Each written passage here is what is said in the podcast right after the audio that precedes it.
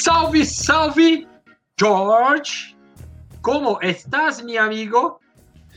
Não, agora fiquei muito triste. Você não falou, você não falou, queridíssimo George. Você, você foi muito corporativo agora. Você quebrou a abertura do podcast. Salve, salve, meu querido George. Agora você mexeu com o coração. Agora você mexeu com o coração. Eu estou muito bem, como sempre. E você, my friend? Eu estou muito bem também. Consegui, apesar dos pesares, uns dias de folga. É, deu para descansar, deu para esquecer um pouco da vida. Mas já estamos de volta. Que lógico, o Maquinistas não parou. Como? Como? Como? Claro, gravamos vários maquinistas ao longo dessas semanas. Mas agora né? Já estamos de volta no nosso ritmo de semanalmente trazer é, alguém da nossa indústria para falar. E hoje abrimos uma conexão São Paulo-Madrid, certo? Certo. Então tá bom. Então eu vou ter o maior prazer em chamar aqui para o papo a Mônica Esperidião Hassenclever, que é CMO da plataforma. Agora eu vou errar. Women Leadership in Football. Leader Women Football. Errei também? Sim, erraram os dois. Meu Deus. Nem treinando fale, fale, fale em espanhol pra gente, que os dois erraram. Fala assim, os dois erraram. Não é um problema de branding.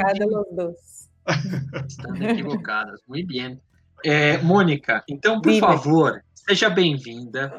Conte para nós o cargo o cargo não precisa, é CMO, mas é, o que é o seu trabalho hoje na Espanha, mas que tem muita conexão com a, o universo do esporte, né, é, no, no mundo, o universo do futebol no mundo inteiro. Olá, obrigada primeiro, né? Bom, também, oi para todo mundo. Obrigada de novo vocês dois pelo convite. Prazer estar aqui, falar com vocês, falar em português, falar de esporte, falar com máquina do esporte. De verdade, isso não tem preço. Uh, bom, é Leadership Woman Football é uma plataforma isso, uma plataforma que começou com a realização do primeiro congresso que tratou da liderança da mulher no futebol, realizado no Wanda, no estádio do Atlético de Madrid, aqui em Madrid, um, para 400 pessoas, dois dias, temas relacionados ao futebol, mas da voz de referências é, homens e mulheres é, do futebol e tratando principalmente dessas questões é, de liderança, de igualdade de gênero, diversidade, é, fatos que a gente precisa começar a colocar é, em pauta é, no mercado, já está sendo colocado né, há um certo tempo, e Leadership Human Football foi o primeiro congresso no mundo a trabalhar esse tema, é, e depois do Congresso, a plataforma começou a crescer, e hoje, além de, de, de Congresso, a gente tem mais algumas outras atividades. É, uma delas é a plataforma de formação, que é a Leadership Women Football Academy, é, com cursos é, relacionados aos valores do esporte, a temas que são de interesse é, do público que trabalha com esporte, seja dentro de quadra, campos, piscinas ou fora delas, né, na gestão. É, e também um, dois programas que são de orientação profissional, mentoria para que os profissionais no esporte possam se formar.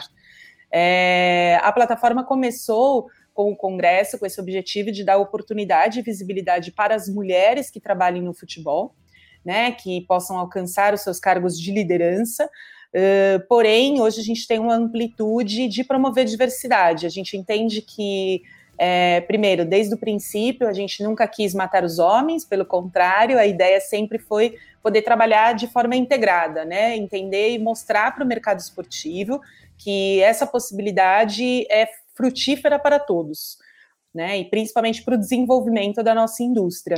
Já faz dois anos que a plataforma existe, é, e como eu comentei, além do Congresso, tem essa plataforma do Academy, e também né, o site do Academy, com os cursos de formação, e também alguns outros pequenos eventos que a gente realiza em parceria com federações, clubes é, e entidades esportivas, universidades, que a gente já realizou em alguns lugares do, do mundo, é, como Argentina, Brasil, Uruguai, estávamos para realizar na Itália, aqui na Espanha, e aí veio o que veio, né? Não precisa repetir, o maldito Covid. Então, agora a gente está num momento exatamente de entender o que, que a gente vai fazer em termos de evento para este ano, é, porém, cuidando e desenvolvendo e tratando com muito carinho é, para que a nossa plataforma de formação possa ser uma ferramenta de educação de profissionais que entendam o seu papel como agentes transformadores do mercado esportivo, é, mas agentes transformadores também na sociedade, né? Usar os valores do esporte para o real motivo que ele existe no mundo, que é transformar o mundo, transformar a sociedade. Acho que todos nós que trabalhamos com isso estamos nesse, nesse setor, não porque os nossos pais queriam isso para gente, isso a gente tem certeza, né? Nossos pais queriam que a gente fosse, nós fôssemos médicos, engenheiros, advogados, mas nenhum pai virou para a gente e falou assim: filha, vai lá ser gestora de marketing esportivo. Não, não. Meu pai não queria isso para mim e eu, louca, queria continuar no esporte. Né, eu queria continuar nessa pegada e aqui estou. E hoje estou lutando para que mais Mônicas é, também entendam que elas possam estar nessas posições e trabalhar no esporte, é, seja em que área que ela quiser que ela trabalhe, né? Desde a prática até passar a ser uma pessoa que trabalhe na gestão é, do, desse setor. Legal, o Eric, ela fez a, a, abertura sensacional com poder de oratória que invejável. Então, abusando do seu poder de oratória, Diga. É, conta um pouquinho da sua trajetória até chegar ao LWF. Eu vou uh, usar as siglas para não cometer o, o equívoco da abertura, né, senhor? Muito bem, mais fácil. Eu também tenho preguiça de falar o nome completo. Uh, vamos lá. Talvez esse poder de oratória tenha uma história, tenha um, um, digamos que um elemento que faz parte disso, é, que foi um grande professor que eu tive há alguns anos atrás. Deixa eu fazer a conta. A gente está em 2021, né? Vamos fazer conta. É... Ele ainda tinha cabelo? Ele ainda tinha cabelo? Um pouco mais, assim, menos do que eu tô agora, mas mais do que ele está agora. E muito mais do que eu, né, na verdade. Cara, faz 14 anos, não faz 12. 2017, faz 14 2007. anos, 2007. 2007 2008. é, eu tive Eric Betting como professor de toda a parte de comunicação e imprensa, né, Eric? No curso, na pós-graduação de gestão esportiva na Imbi Morumbi.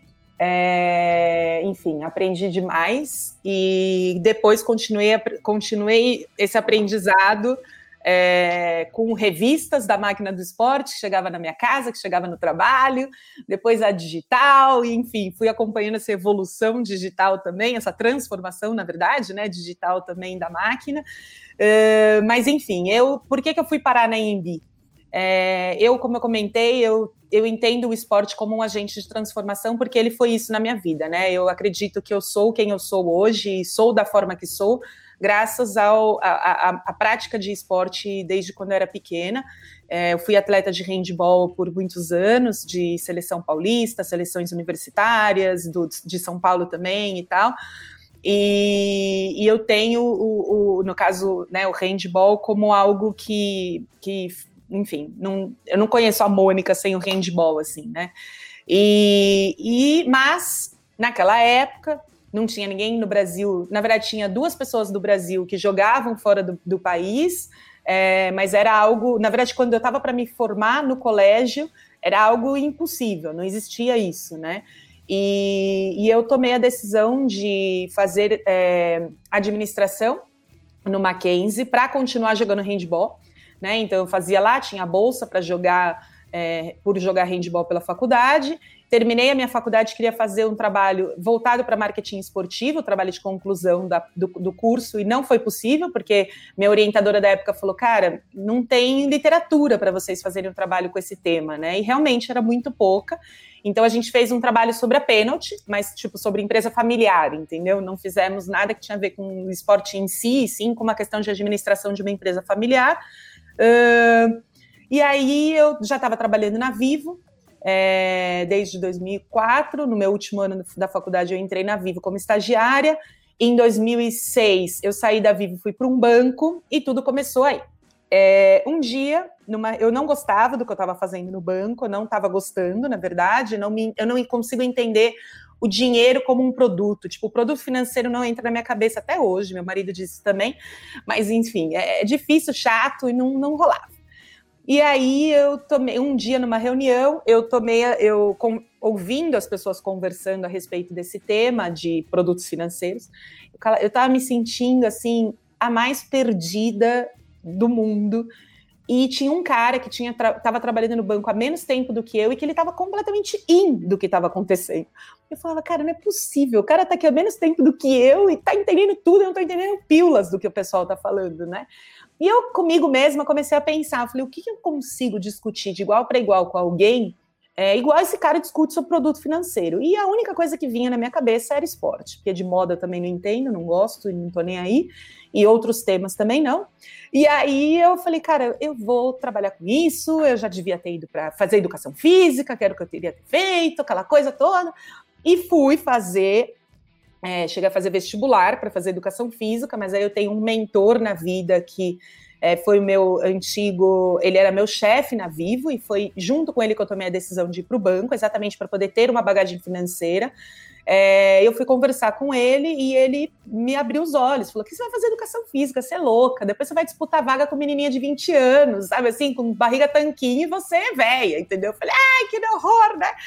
Aí, tipo, só que quando eu fui conversar com ele, já tinha demorado um tempinho dessa reunião, eu já tinha buscado também outros cursos e achei o curso da IMB, achei o curso da SPM e tomei a decisão pela IMB por várias questões e, enfim, e foi uma das melhores decisões que eu tomei, na minha opinião, porque os professores eram muito similares, os cursos eram ambos novos e o preço era muito mais barato, era muito mais perto da minha casa e foi tudo ótimo e depois eu não me arrependi porque eu fiz ótimos amigos e tenho até hoje, né, Eric? E tive ótimos professores Sim. e aqui estamos. E aí eu comecei a fazer gestão esportiva na IMB e mais ou menos uns meses depois a Vivo abriu o departamento de marketing esportivo e eu estava no lugar certo, na hora certa, conversando com as pessoas certas e as pessoas me convidaram, né? Tipo, falaram: Meu, tem uma menina na área de processos que faz um curso de gestão esportiva, talvez ela possa agregar nessa equipe. E eles me perguntaram se eu queria ir. Eu falei: ah! Eu falei: Vocês vão me pagar? Eu preciso pagar quanto para estar tá aí, né? E no fim eu ia receber para fazer o que eu queria. E aí, esse dia é, mudou completamente tudo, porque eu acordava com o mesmo tesão que eu acordava quando eu tinha educação física na escola, sabe? Jogo de final de semana. É, era isso, assim. Para mim era pura diversão, é até hoje. É, hoje é mais relação do que diversão, para ser sincero, mas faz parte de uma luta que a gente está aqui, né? Mas tudo bem, empreendedorismo é assim mesmo. É, ninguém parte tinha, do show. É, ninguém tinha me contado, na verdade já tinham me contado, mas eu nunca acreditei, né? E, enfim. Você achou aí, que estava exagerando, né? É, é exatamente, pois é. E aí, com isso, eu passei a fazer parte do departamento de marketing esportivo da Vivo e lá fiquei por oito anos é, como responsável desse departamento, é, equipe crescendo, é, fazendo com que a empresa entendesse é, o esporte como uma ferramenta de marketing. Então, a gente usava é, realmente o esporte, por exemplo, a seleção brasileira em 2010, para passar por um processo de transformação digital.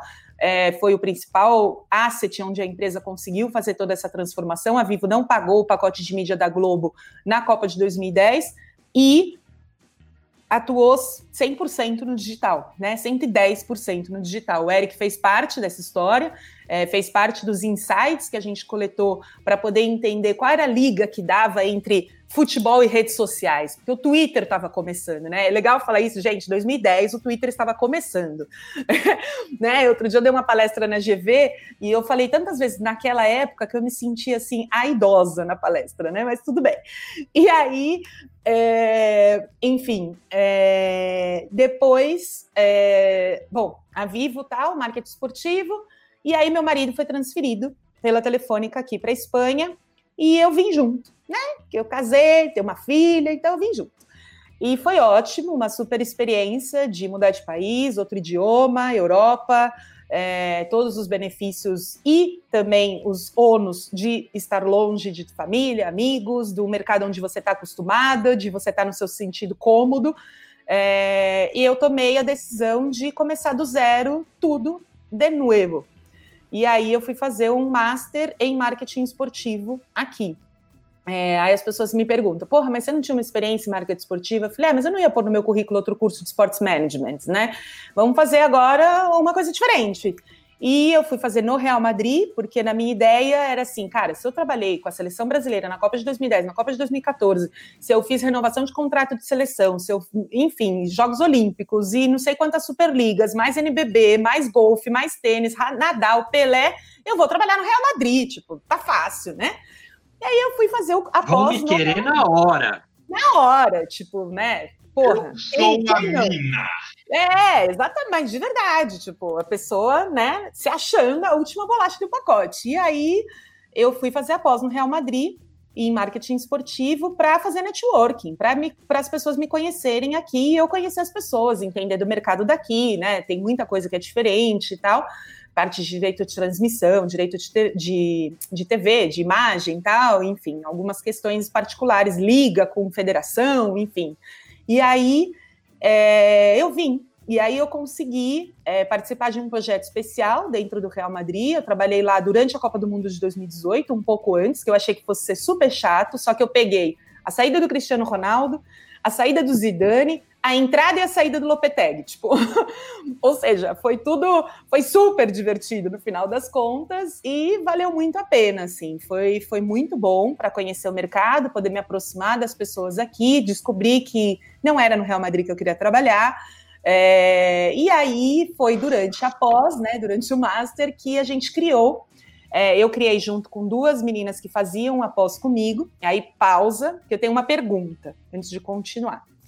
Eric, quantas nós éramos em 2007 na sala, na, na, na turma de gestão esportiva? Você lembra? Três, era você, a Vivi e a Gabi, não é isso? Eu, a Vivi e a Lilian. A Lilian, a Lilian, a é, Gabi era a seguinte. Exato, éramos três, né? É, 2007. Dez anos depois, 2017, foi quando eu comecei a pós aqui. Quantas vocês acham que nós éramos na sala do meu pós de marketing esportivo aqui? Três. Três. Numa turma de 20 alunos. George pronunciou alguma coisa, mas ninguém. Eu ia, eu ia, eu ia pronunciar quatro, é. mas o três bateu, aí eu me silenciei. e é... aí, olha que interessante, né? Porque a gente está falando da Espanha, da Europa. Né? Que, que às vezes a gente critica aqui o Brasil. Ah, Brasil, estamos ah, muito atrasado. Não é tão assim, né, Mônica? Não. E, e ontem, ontem, hoje mesmo, hoje pela manhã, eu estava conversando com o pessoal da La Liga Business School e o diretor da La Liga Business School, que foi meu professor na pós do Real Madrid, no Master do Real Madrid, estava é, falando, Mônica, de verdade, não aumenta, não muda o percentual, cara, é muito difícil. E agora, com acho que a pandemia, a coisa piorou, né? Porque, sei lá, é mais difícil ainda, né? É mais um degrau que as pessoas enxergam, entendeu? E, e, e é isso, cara. Dez anos depois, nós, eu continuei sendo uma entre três meninas dentro de uma sala de vinte e poucos alunos. É, é surreal, né? Se for parar para pensar assim. E, e aí é, foi isso que desencadeou criar, na verdade, a primeira empresa que, que eu comecei a empreender aqui, que se chama Women Experience Sports, é, com esse mesmo propósito da plataforma Leadership Woman Football. É, e um ano depois de, que a gente criou a Women, na verdade, a Women foi o projeto de conclusão do Master e virou uma empresa. E depois que a gente lançou a Women, alguns meses depois, a gente conheceu a, a plataforma Leadership Woman Football, que foi criada também esses alguns meses depois, e eles nos convidaram para a, a, a, fundadora da plataforma é uma advogada em direito esportivo, foi a primeira, foi o primeiro escritório de direito esportivo aberto aqui na Espanha, foi dela, foi de uma mulher. E é, com 10 anos de experiência no mercado e tal. E aí ela me convidou e para poder colaborar com o evento, né? Que ela ia fazer o congresso. Ela me convidou para entrevistar as pessoas no evento, porque eu a conheci entrevistando ela no World Football Summit.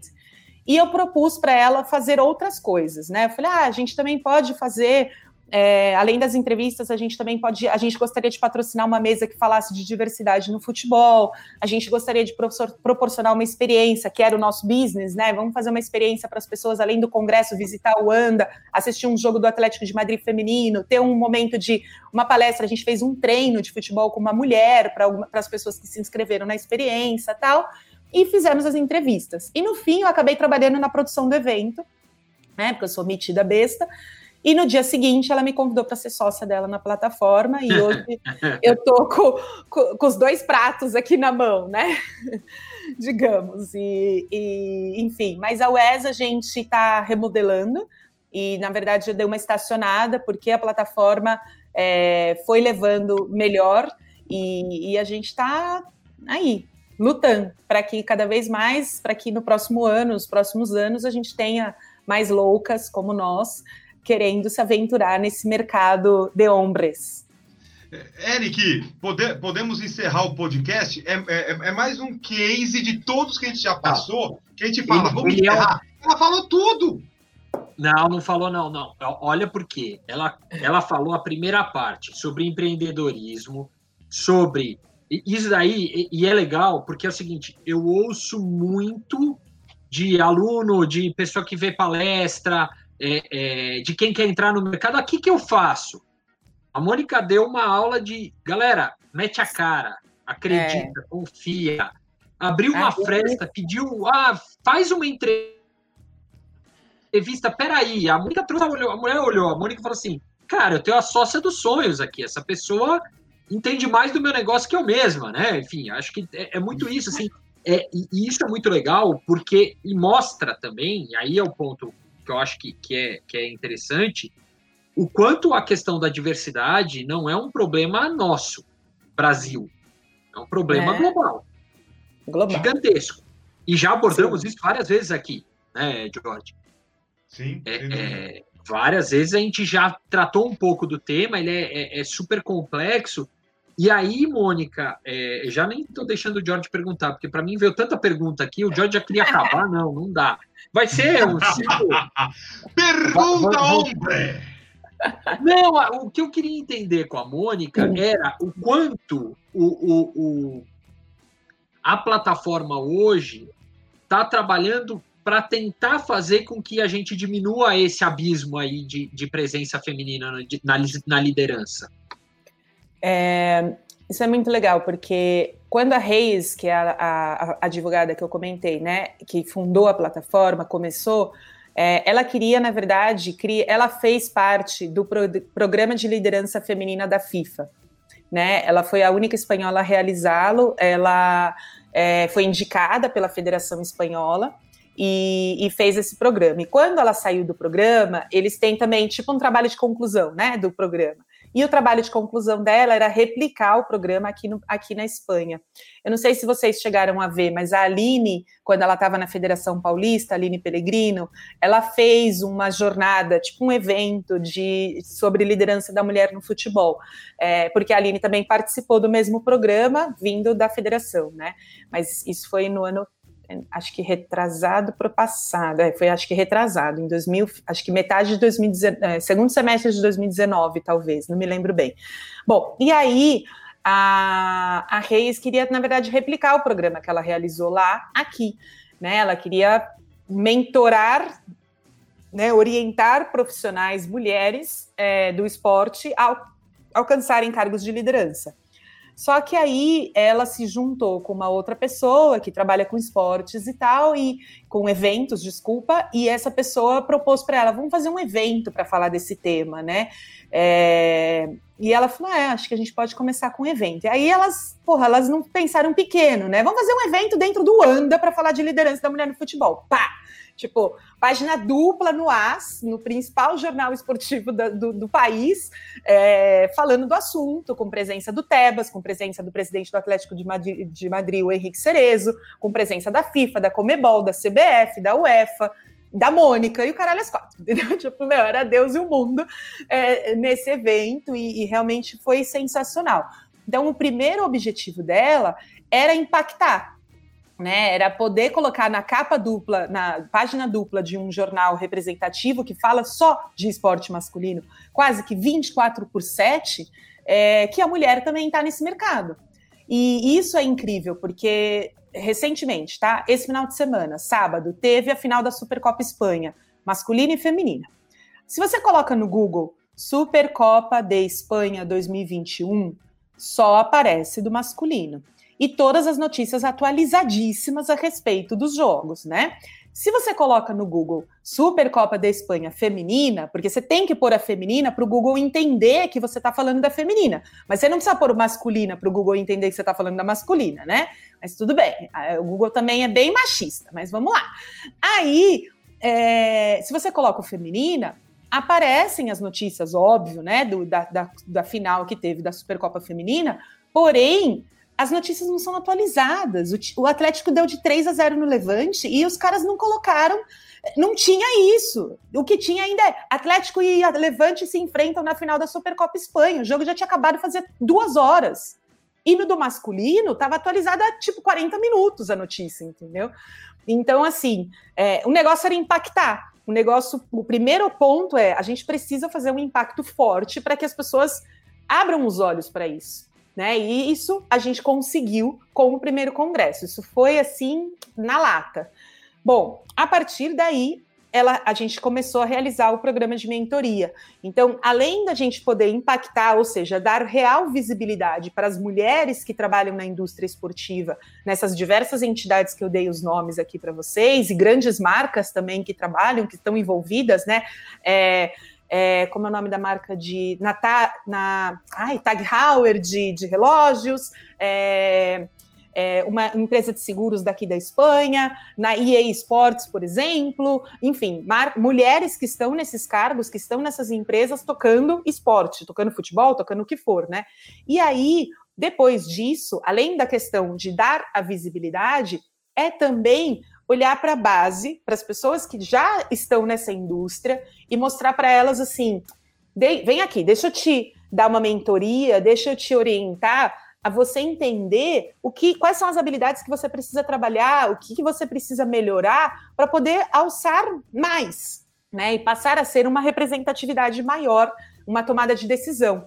Né, ser uma pessoa de tomada de decisão dentro da companhia que você trabalha ou ir para outra e poder ter esse papel. É, e aí, um pouco depois, a gente começou a receber. Na verdade, a gente já recebia, eu pessoalmente já recebia quase que um currículo por semana é, de pessoas pedindo ajuda para entrar no mercado esportivo. E aí a gente criou o programa de orientação profissional para quem está começando, né? Porque um pouco assim. Pode parecer simples, né? Mas realmente é muito difícil. Todos nós aqui sabemos muito bem o quanto é difícil entrar para a indústria do esporte, né? Então, a ideia é que a gente possa dar essa mão, essa orientação, para que as pessoas não deem tanto com a cabeça é, ou tanto soco em ponto de faca, entendeu? Então, é, é, é o, o propósito é dar essa oportunidade para que as pessoas trabalhem em prol da diversidade dentro do, da, do esporte, na gestão do esporte, desde a formação até dando visibilidade para as que são referentes já. Porque a gente acredita que a partir do momento que você tem uma referência, você tem para quem olhar e você tem por que chegar ali. Né? É, é diferente de quando é, eu era criança, que eu não tinha essas referências, né? Então é, mais, é, é, completamente diferente. A minha filha já tem a referência como uma. Minha filha sabe quem é a Marta, quase não sabe quem é o Pelé, entendeu? É, é, é outro mundo, assim. E tudo bem que a mãe dela é um pouco louca, mas, né? É, é, digamos que essas são as nossas duas principais linhas para poder lutar por isso. Né? Não só o Congresso, mas sim é, esses, essas, esses pequenos eventos que eu comentei que a gente já fez na Argentina, no Brasil, no Uruguai, aqui, ia, ia fazer na Itália e tal, são com as federações exatamente para ir quase que catequizando né, a respeito do que, que a gente está falando, levando dados, levando informação relevante de mostrar o quanto isso pode ser produtivo para o nosso mercado para o amadurecimento do nosso mercado. É, sensacional é, é, essa sua resposta. E aí, a partir até do que o Eric comentou, né? A, a hora que ela olhou para você falou: é a, é a sócia dos meus sonhos. Né? E aí tem, tudo, tem todo esse processo do dia a dia de que o empreendedorismo ele, ele, ele te coloca né, desafios, perspectivas à frente e tal. Dentro desse contexto, É... Como se dá o seu processo criativo no dia a dia? Para que você seja essa sócia dos sonhos, mas não só pensando nesse projeto, que vem é, é a essência da Mônica. A partir do que você falou, de amar o esporte, estar tá envolvido na área, na indústria do esporte, tal, como se dá o seu processo criativo no dia a dia? Que pergunta, uau! Deixa eu ver se eu consigo responder isso. Agora você me desafiou, George. Você foi mais além. É, eu acho que um dos primeiros pontos é, é você realmente gostar do que faz. Eu, eu acho que isso é. Eu, eu, eu estou hoje trabalhando com a plataforma LWF, né? Vamos resumir para facilitar. É, muito dedicada com esse projeto. Eu entendo que eu estou dando de volta para o esporte o que o esporte me deu. É, esse é, digamos que é quase que o, a palavra da moda há alguns anos no Brasil, o legado que eu gostaria de deixar para o esporte. Porém, é, eu não estou fazendo, é, eu uso né, toda a minha parte de conhecimento de marketing, de, de comunicação, é, para poder trabalhar a plataforma, promover né, a plataforma e todo o nosso propósito e tudo. Porém, eu não estou no dia a dia mais é, do marketing esportivo. Né? Eu não estou mais na marca ou num clube trabalhando ativações, trabalhando produção de conteúdo, trabalhando, não estou. E vou te ser muito sincera, assim, eu sinto muita falta. Né, eu fico vendo algumas coisas acontecendo, eu falo, ah, eu quero fazer parte de tudo isso, tipo, desenvolvimento do futebol feminino no mundo e principalmente no Brasil. Eu falo, ai meu Deus, que eu não tô lá, eu não tô vendo as coisas acontecendo. E a minha cabeça não para, né? É, mas tem, acho que, um ponto muito importante sobre isso também, que Primeiro, é, o fato de ter vindo para cá me abriu muito o espectro, me fez entender e, é, e, eu não tive essa visão no começo, tá? Isso é agora a Mônica olhando de fora depois de ter vivido por isso. Não é que eu me deparei e tive essa certeza desde o princípio, muito pelo contrário. Eu sofri também né, nesse processo de não vou mais ser funcionária de algum lugar e vamos empreender, né? É, é o processo de que eu comecei a entender que eu, fora da empresa, fora do clube, fora da marca, fora de uma agência, é, eu posso muito, talvez eu possa muito mais do que se eu tivesse lá dentro das regras, dos quadrados, dos estatutos que são dentro das entidades, dos clubes e tudo mais. Né? Aqui eu não tenho, eu não tenho barreira porque eu não posso é, ir mais além né, como uma empresa às vezes não, não permite, seja por questão orçamentária, seja por questão ética e política, é, muito menos ética, mas muito mais política, é, enfim, não tem isso. Então, em termos de ir, a, o céu é o limite, agora para mim o céu é o limite. E eu mesma coloco os meus limites.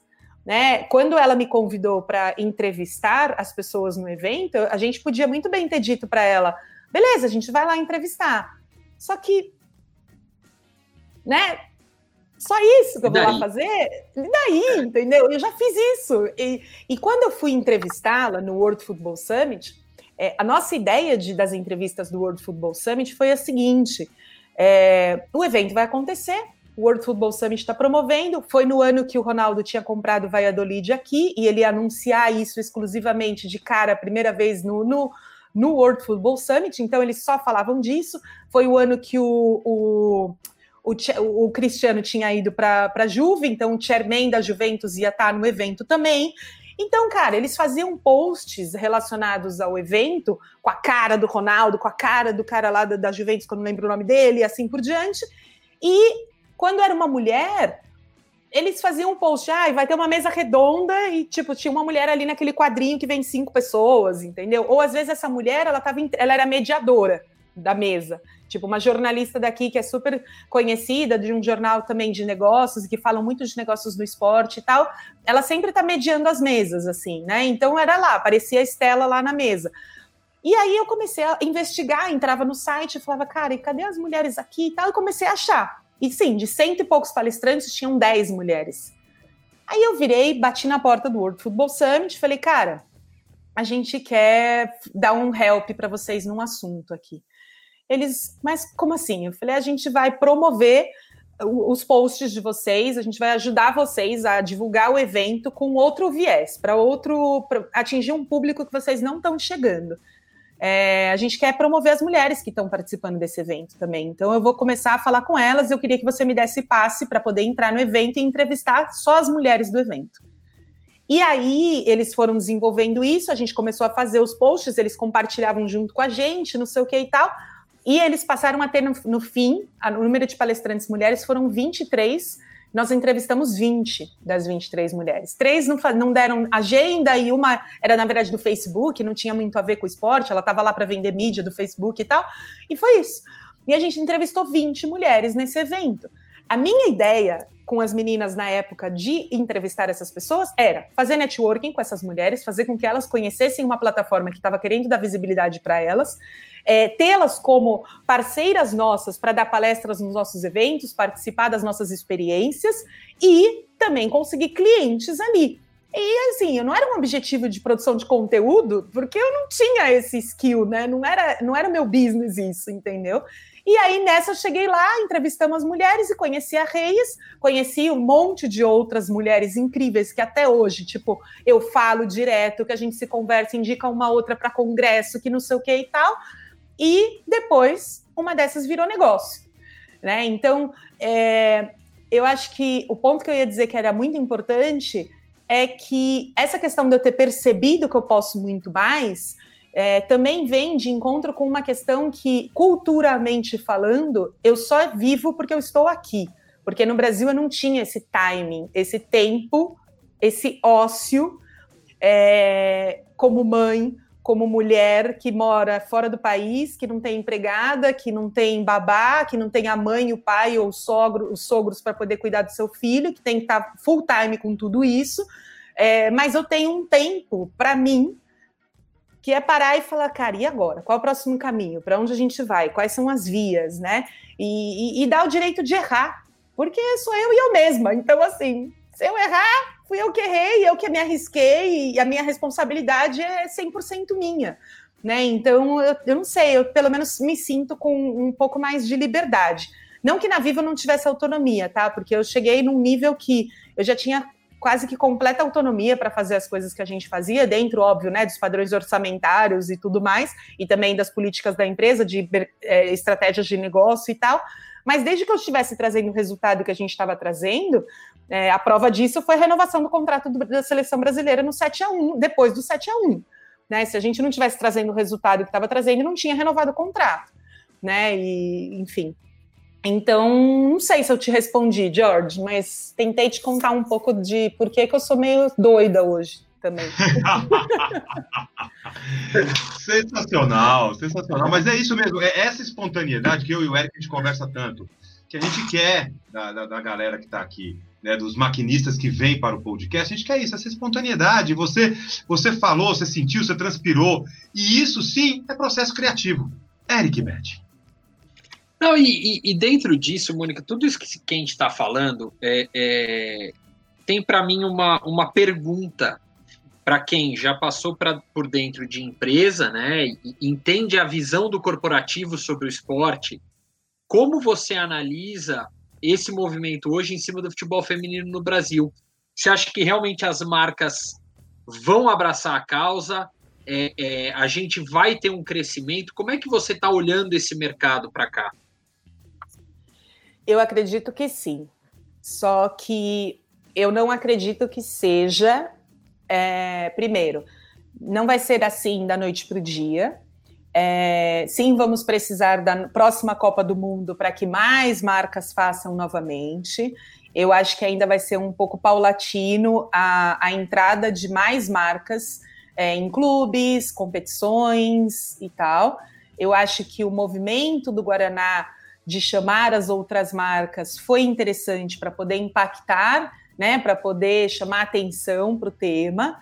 É, o movimento, o segundo movimento do Guaraná com a, na verdade, o terceiro, vai, que foi a ação de mídia nas latinhas, é, porque o primeiro foi seleção, né? O É Coisa Nossa na Copa do Mundo, o segundo o Campeonato Brasileiro, com as placas chamando as marcas, e o terceiro o, o, agora do projeto de investimento no projeto Meninas em Campo com a, a mídia nas latinhas. Esse terceiro movimento, eles, eles receberam 100 marcas. 100 marcas procuraram eles. Agora, por que essas marcas procuraram? Porque elas querem entrar no futebol feminino ou porque elas querem estar com a marca na lata da, do, do Guaraná? Né? né? Realmente, qual era o, o motivo? Uh, é mas... O é o, é o anunciante do pacote Globo do, do futebol. Ele quer o futebol da Globo ou ele quer o, o espaço no Jornal Nacional e tudo mais, né? Exatamente, né? Então, assim, é, eu acho que a gente tem que tomar muito cuidado, sim que é muito legal, sim que é interessante, sim que é importante, porém, tudo é mídia, tudo é marketing, muito marketing para o Guaraná também, né? É, e, e, óbvio, né? Todo mundo, na verdade, está mostrando esse seu papel de bom moço. Uh, porém, não vai, não é assim. Nem no futebol masculino é assim. Né? De quantas vezes de quatro em quatro anos que as pessoas ativam seleção brasileira, né? Ninguém tem um orçamento que tem ano de Copa do Mundo para trabalhar a seleção brasileira durante o vale, né? Entre os outros, os próximos quatro anos. É, então, assim, eu sim, eu acredito que está se desenvolvendo, está mudando, está mudando muito.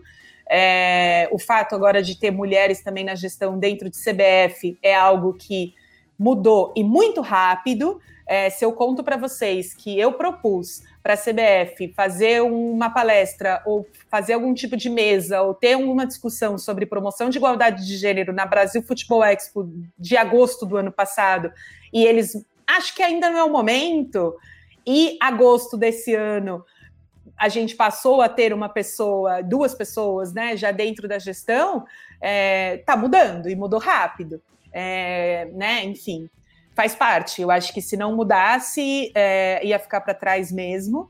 E, e, um pouco do que eu coloco quando eu tenho falado a respeito da questão do despertar das marcas, né, para o futebol feminino, né? Parece que agora todo mundo acordou para isso, né?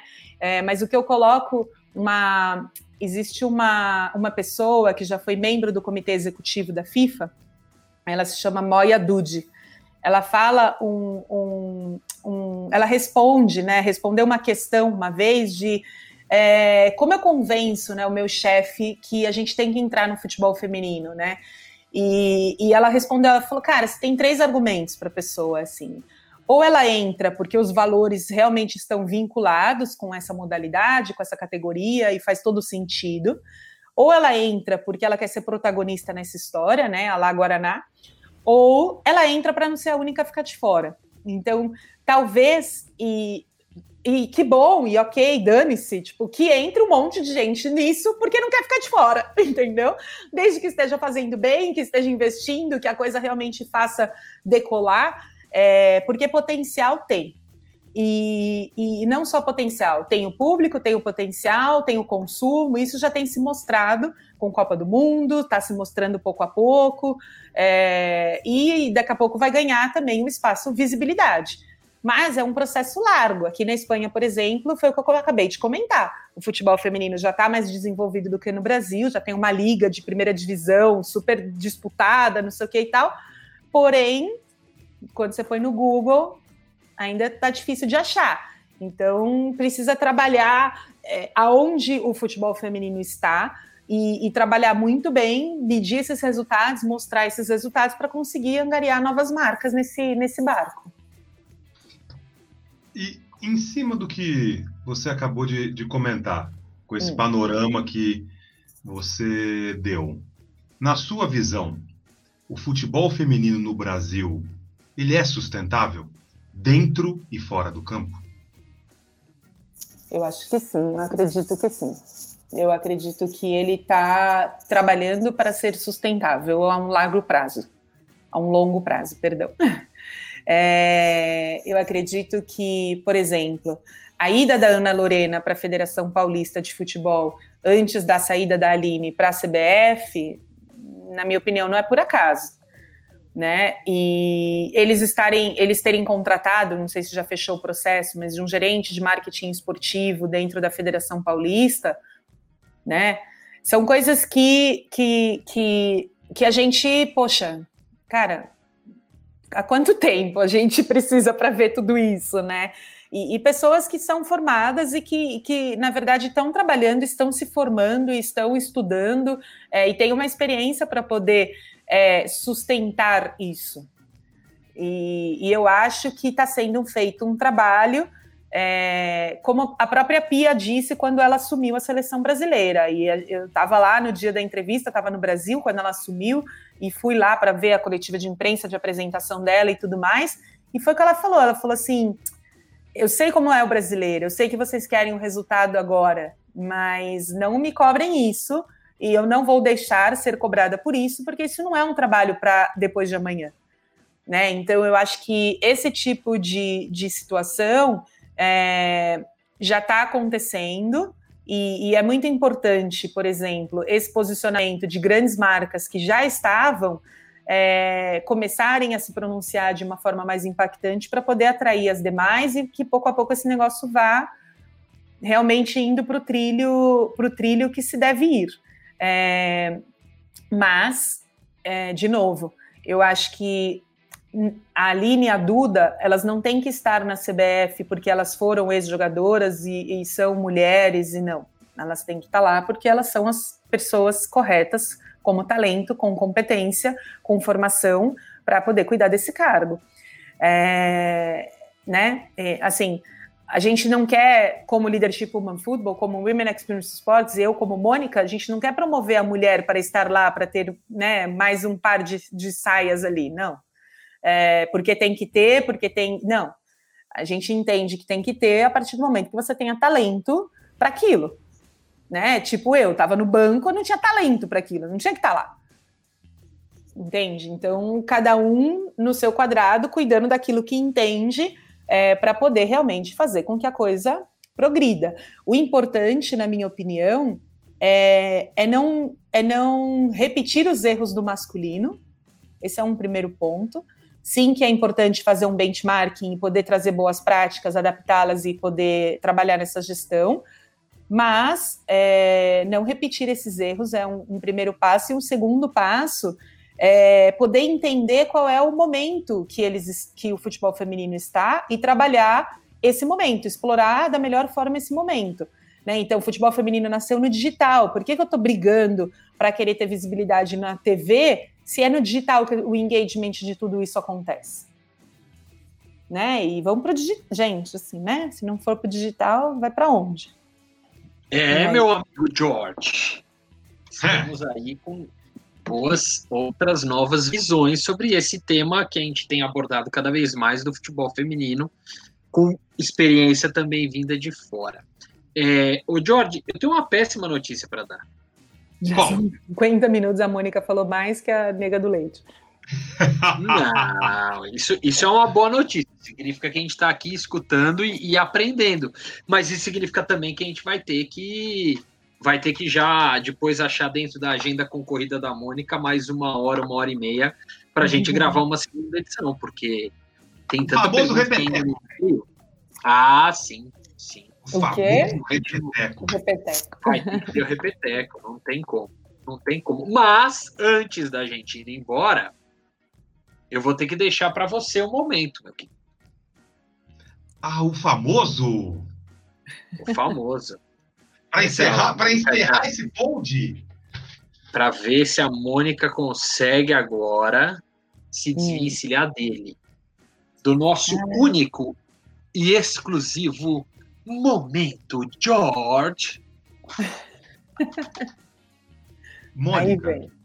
Mônica, é, qual o real significado da vida e da morte para você? Nó, Deus meu! Eu achava que a outra estava forte, mas essa. É para trazer para o esporte essa história ou isso é uma coisa etérea da vida? Da vida. Caraca.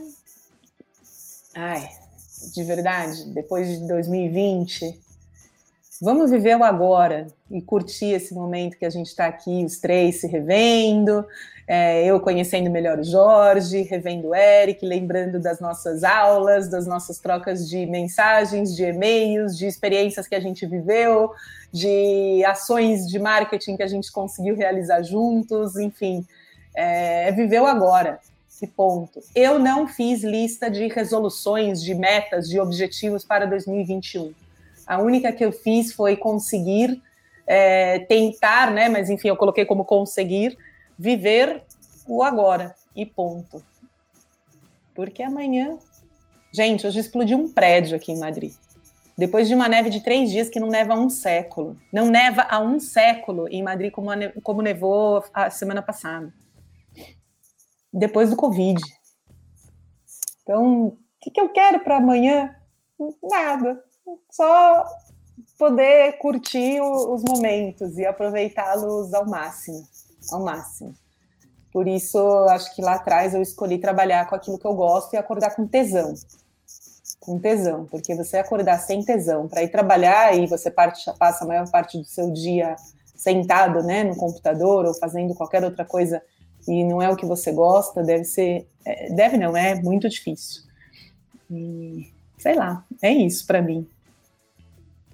Muito bem. Muito bem. O George até travou a imagem do George.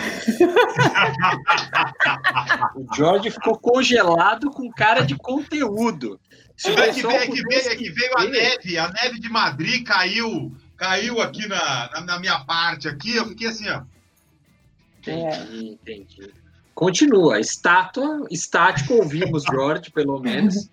É, é isso, né, Mônica? Pode ser que o George, olha lá, de uma hora para outra ele congela e para. Então, é ainda bem que a gente aproveitou Melhor... e deu tempo de responder a pergunta. É, será, dentro que disso... Tô, será que eu não estou em Madrid? E aí eu estou dando uma de Joker com vocês? Talvez eu esteja mais ah, próximo da Mônica do que ela possa imaginar. Ah, muito bem. É, e, e, dentro desta realidade, Mônica, espero que no nosso próximo papo a gente talvez traga alguma aluna de alguma pós-graduação de marketing, gestão do esporte, que tem ali uma classe com 10, 15 mulheres participando, né? Que tenhamos Toma. mais figuras femininas cada vez mais.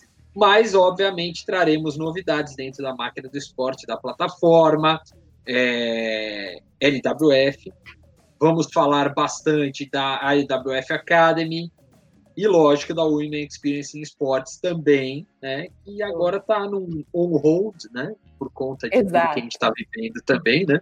A parte da Experience, ela está, como tudo, é vivendo uma nova experiência. Né? Exato. Né? Mas hoje falamos de empreendedorismo, de liderança feminina, falamos é, de como criar redes de relacionamento e como você conseguia entrar dentro do mercado. Enfim, como o George sempre diz, uma aula, né, George? Mais uma, e não, possamos, não podemos esquecer, falamos de criatividade também. Criatividade. Criatividade. E falamos, para encerrar, sobre a vida, cara. É isso aí. É isso aí. Aqui estamos. Muito bem. E para isso estamos. Mônica, muito obrigado por mais uma vez nos atender, por estar conosco aqui, por compartilhar um pouco da sua experiência. Para o pessoal que quiser, passa para a gente qual é o, o site direitinho da plataforma. Tá. Obrigada a vocês de novo pelo convite, foi uma delícia. Só falta uma cerveja aqui para a gente poder ficar mais tempo e nem perceber a hora passar, mas tudo bem. Eu, também nem percebi que eu falei até não querer mais. É, galera, seguinte, quem acredita, quem gostaria de fazer parte da indústria do esporte, quem já faz e está identificando esses pontos falhos ainda na gestão de onde trabalha, né, do que faz, é, será muito bem-vindo em visitar LWF Academy em inglês, com Y no final, né? Então, lwfacademy.com. E a plataforma hoje já está com todos os cursos e com os programas em português, inglês e espanhol. Então, para qualquer tipo de idioma, nível de idioma, é possível realizar qualquer um dos cursos ou programas. Satisfeito, senhor Jorge? Mas muito mais do que você pode imaginar, até porque eu não tenho a sua fluência em espanhol, eu não vou arriscar aqui, ainda mais com a Mônica, que é praticamente uma nativa, eu não vou tentar arriscar. Então a pessoa falar para você assim: estou satisfeitíssimo, my friend. Muito bem. Mônica, muito obrigado. aqui semanalmente estaremos de volta na próxima segunda-feira em edição inédita, mas óbvio, você pode acompanhar os maquinistas nas principais plataformas agregadores de podcasts, diariamente maquinadosport.com.br. Mônica, muito obrigado, um beijo e tchau. Um beijo, Mônica, brigadão. Beijo, queridos.